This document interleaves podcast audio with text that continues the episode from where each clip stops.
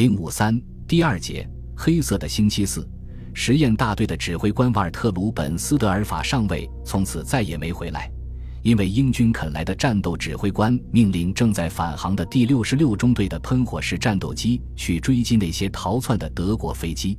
喷火式战斗机在自己的国土上空追击着他们，顷刻之间便决定了胜负。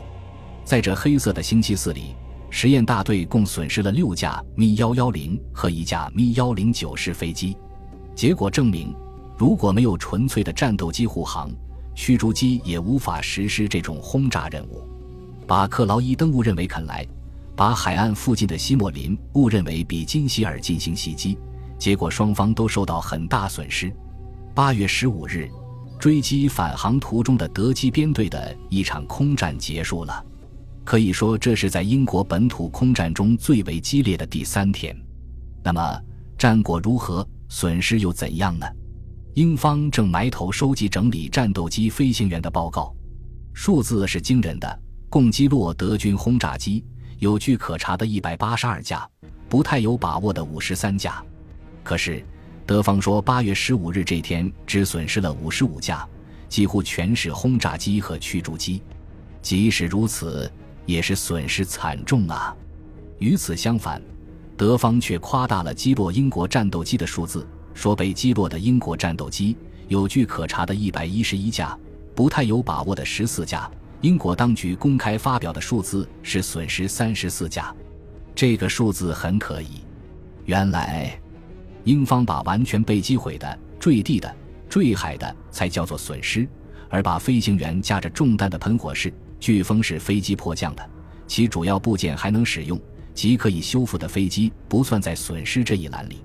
但是，德军则把上述情况算作被击落和击毁，因为客观地说，英国战斗机一旦从战场上离开，不经本国修理工厂数日或数周的修理，他们是不能重返前线的。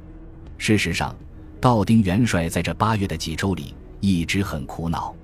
因为战斗机司令部在激烈的空战中损失的飞机超过了生产能力，尽管几个月来生产月月完成任务。一九四零年五月十四日，新任首相丘吉尔任命报业大王罗德比福布鲁克担任航空工业大臣。比福布鲁克上任后，对领导机构进行了整顿，他用同组建报业托拉斯一样的手法，使生产连续上升。虽然空军的高级官员们都反对他，但是比福布鲁克仍然把生产战斗机放在最优先的地位。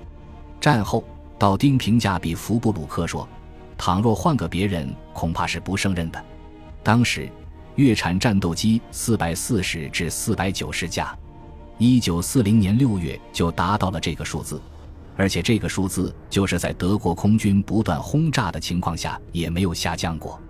与此相反，德国的梅塞施米特航空公司是当时唯一提供米幺零九制式战斗机的公司。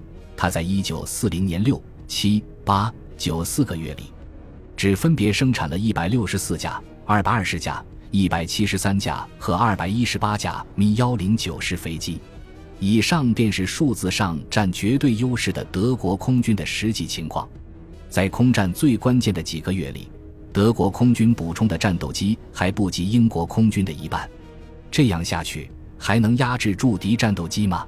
在以后的几天里，似乎看到了一点可能性。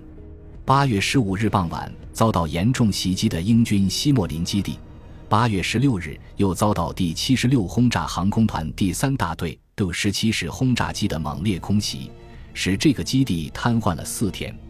十六日下午。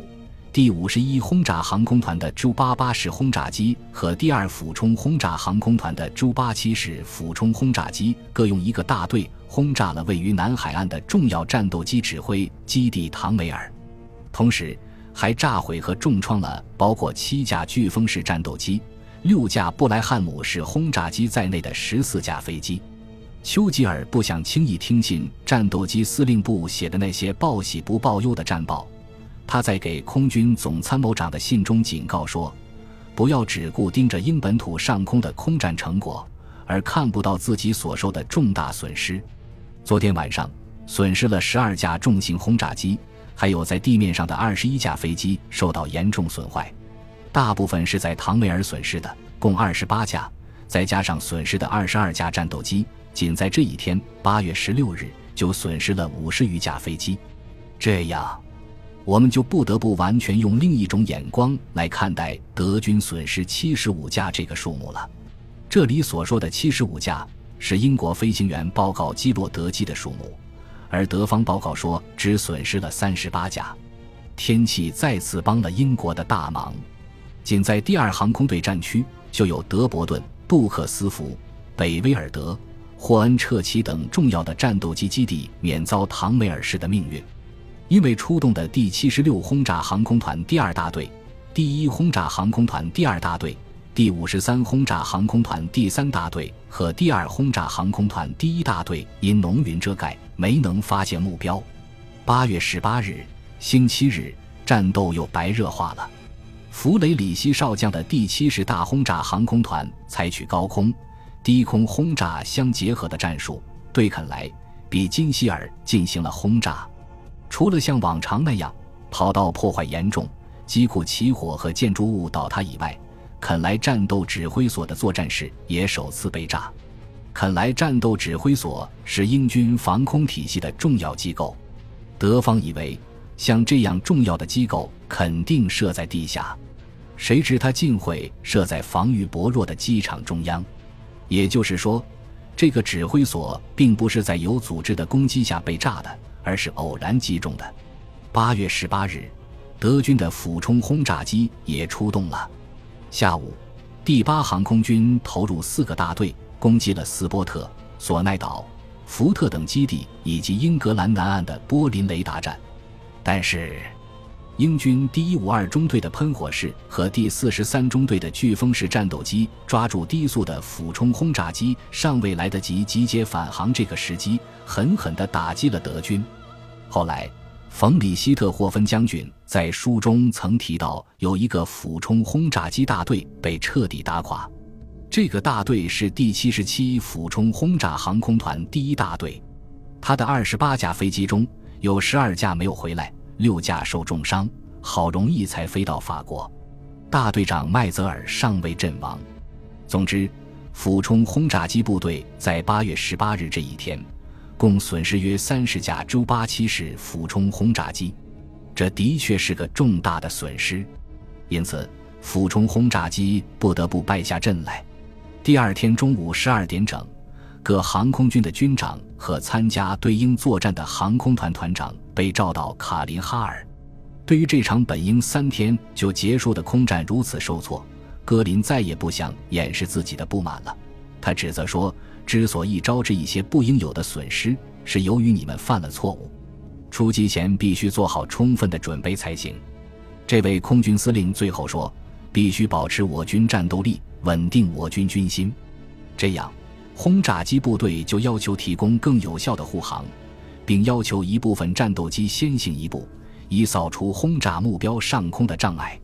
其他战斗机要在轰炸机的周围护航，并且。”还要求他们和俯冲轰炸机一起向目标俯冲，以确保轰炸机投完炸弹后的安全。听到这些要求，战斗机飞行员们面面相觑。到哪儿去搞那么多的战斗机呢？现在能飞的飞机在不断减少，补充又跟不上来。要完全满足这些要求，平均每架轰炸机就要有四至五架咪幺零九式飞机护航。这样。